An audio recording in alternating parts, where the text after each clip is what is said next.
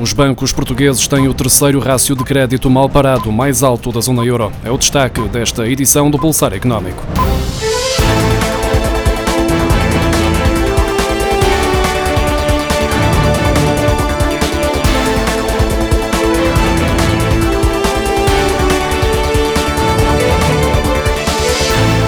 Bancos que operam em Portugal continuam a tentar reduzir o crédito mal parado, mas mantêm o terceiro maior rácio da zona euro. De acordo com os dados divulgados esta quarta-feira pelo Banco Central Europeu, Portugal atingiu um rácio de mal parado de 5,5% no final do terceiro trimestre de 2020, menos um ponto percentual face a dezembro de 2019. Apenas os bancos da Grécia, com 28,8%, e do Chipre, com 14,3%, registavam níveis mais elevados. A nível da zona euro, o rácio rácio médio de mal parado fixou-se nos 2,8% em setembro do ano passado. Os dados surgem numa altura em que se antecipa uma subida do volume de crédito mal parado por causa da crise pandémica, principalmente quando as moratórias chegarem ao fim. Portugal tinha no final do terceiro trimestre 46 mil milhões de euros de crédito ao abrigo do regime que permite uma suspensão temporária das prestações dos empréstimos bancários, o correspondente a mais de 20% do total do estoque de crédito. É um dos níveis mais elevados da zona euro euro.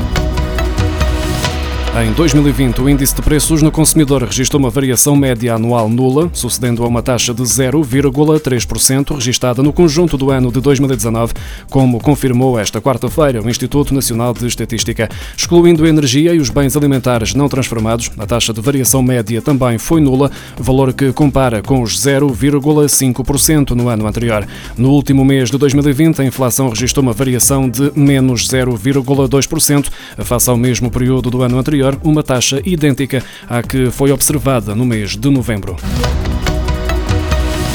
A Organização Internacional do Trabalho defende que é necessário melhorar a proteção de quem trabalha em casa, uma vez que a pandemia de Covid-19 fez aumentar substancialmente o número de profissionais em teletrabalho, muitos sem condições laborais. Segundo um relatório da OIT apresentado em Genebra, antes da crise pandémica existiam cerca de 260 milhões de pessoas a trabalhar em casa a nível mundial, mas este número aumentou substancialmente com o alastramento da Covid-19 e, só nos primeiros meses da pandemia, cerca de um em cada cinco trabalhadores realizou realizou o seu trabalho em casa, uma tendência que vai continuar a crescer nos próximos anos.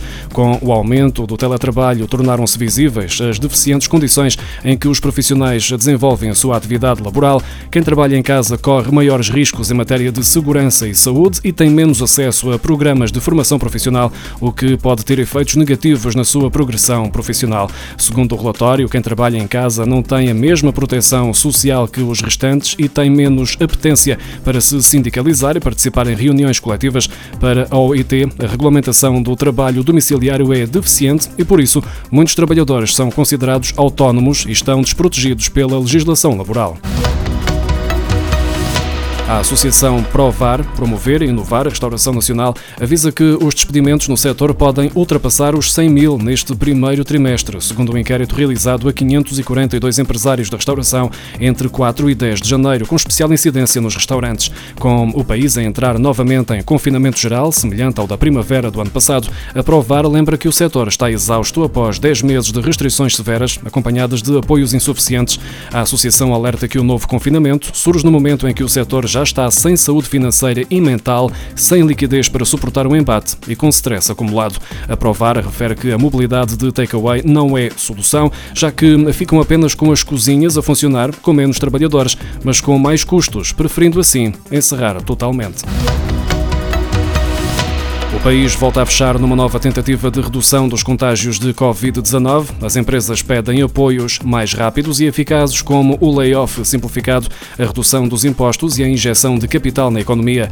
Sem estas ajudas, há muitas empresas que vão ficar muito próximas do encerramento definitivo.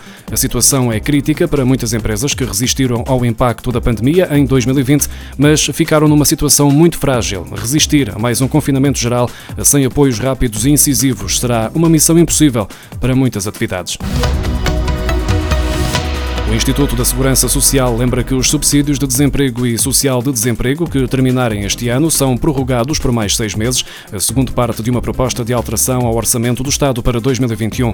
Quer isto dizer que, por exemplo, um subsídio de desemprego que chega ao fim neste mês de janeiro será prolongado e a pessoa desempregada continuará a receber a prestação social até julho. O subsídio de desemprego será prolongado automaticamente a partir de fevereiro, o que significa que os beneficiários vão receber, juntamente com a prestação de fevereiro, os dias dias de janeiro a que tenham direito e que ainda não tenham sido pagos.